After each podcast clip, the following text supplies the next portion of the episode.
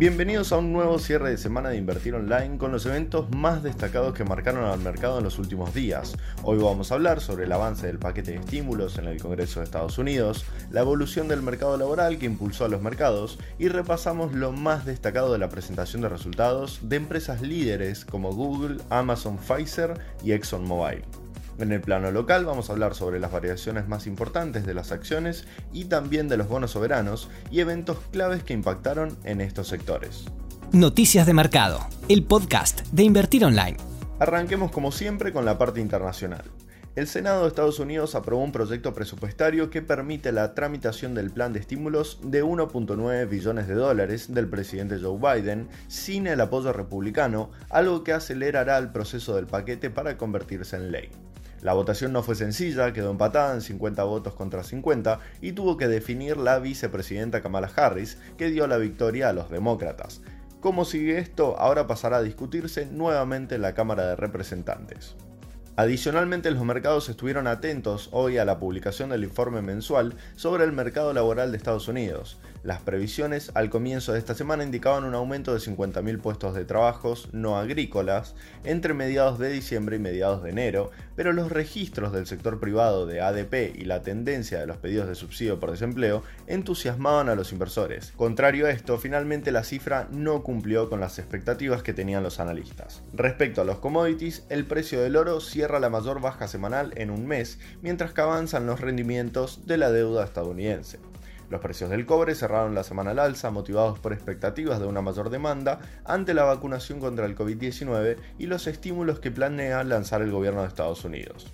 Por su parte, los precios del petróleo escalaron a su mayor nivel del año por encima de 59 dólares el barril, apoyados en la proyección de una recuperación económica más rápida y en reducciones a los suministros de la OPEP y sus aliados. Por último, la soja se estabilizó arriba de los 500 dólares por tonelada en Chicago, impulsada por el retraso en la cosecha de Brasil producto de las lluvias y en la sólida demanda del grano norteamericano con ventas semanales por encima de lo estimado por el mercado. Ahora sí, pasando a la temporada de balances, si bien hubo numerosas empresas que presentaron sus resultados esta semana, nos vamos a concentrar en las más importantes y las que mostraron variaciones más significativas. Tenemos a Google, Amazon, Pfizer, ExxonMobil, Spotify y Pinterest. Amazon informó un crecimiento del 44% interanual en las ventas y un nuevo récord de facturación. Pero más allá de los datos financieros, la novedad que impactó al mercado fue que su fundador y CEO, Jeff Bezos, pasará a desempeñar el papel de presidente ejecutivo desde el tercer trimestre del 2021. Quien ocupará su lugar será Andy Jassy, director de Amazon Web Services, AWS son las siglas, una línea de negocio que viene en franco crecimiento en la matriz de ingresos de la empresa. Alphabet, la empresa matriz de Google, informó un crecimiento en los ingresos debido a la mejora en el negocio de anuncios digitales, principal fuente de ingresos de la compañía. En total, el segmento de publicidad generó un 22% más en el cuarto trimestre del 2020 respecto al mismo periodo del 2019. Un dato clave cuando miramos redes sociales, típico de empresas en crecimiento de este sector, es el de nuevos usuarios y usuarios activos. En este aspecto, Spotify tuvo un aumento de suscriptores pagos, su principal fuente de ingresos, del 24%. Sin embargo, la empresa anunció que en el 2020 se triplicaron sus pérdidas debido al aumento de gastos de funcionamiento y esto no le cayó bien al mercado. Pinterest, por su parte, tuvo un alza importante hoy después de dar a conocer sus resultados, tanto por el crecimiento del 67% de sus ingresos, como por la suba del 37% en los usuarios activos mensuales globales, que mejoró las expectativas que tenía el mercado. Pfizer también dio a conocer sus balances del último cuarto del año, y lo más destacado fueron las proyecciones para este año. La empresa estima ingresos por 15 millones de dólares a raíz de la venta de sus dosis de la vacuna contra el COVID-19. Ya que estamos hablando de farmacéuticas, un dato corporativo adicional importante es que Johnson Johnson anunció que su subsidiaria Janssen Biotech solicitó a la Administración de Medicamentos y Alimentos de los Estados Unidos, o FDA por sus siglas en inglés, la aprobación de su candidata a vacuna para el COVID-19 de dosis única. La noticia es positiva sobre todo por cómo facilitaría las cuestiones operativas de aplicación y distribución, aunque el mercado castigó bastante a la cotización de esta empresa al enterarse que la efectividad de la vacuna es del 66% frente a sus competidoras que están por encima del 90%.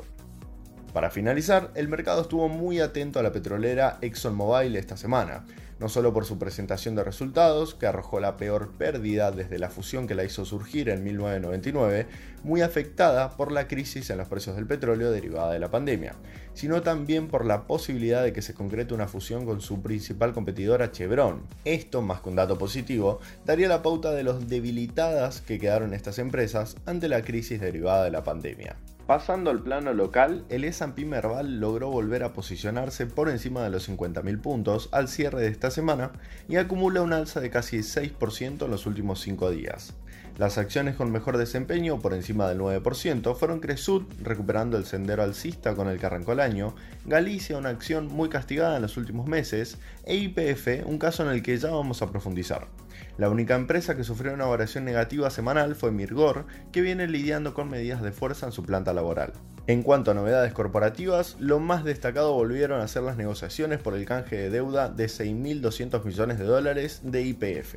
La petrolera mejoró su oferta a principios de esta semana con una mejora del flujo de los intereses a pagar en los próximos años e incrementos de tasas de interés para mejorar el valor económico. Si bien un grupo de 13 fondos de inversión encabezados por Fidelity, BlackRock y Ashmore rechazaron la tercera oferta para la reestructuración, otro grupo representado por el estudio de Chert avaló la oferta de la petrolera. Según informaron los medios, interpretan que constituyó un ambicioso esfuerzo de la compañía para lograr concesiones de sus acreedores internacionales. Estos últimos aseguran tener el 25% de la suma total de las 7 series de títulos elegibles para el canje. La propuesta de IPF vencía hoy y todavía no hubo un comunicado oficial sobre cómo continuará este tema. También fue importante esta semana lo que sucedió con Telecom y Cablevisión.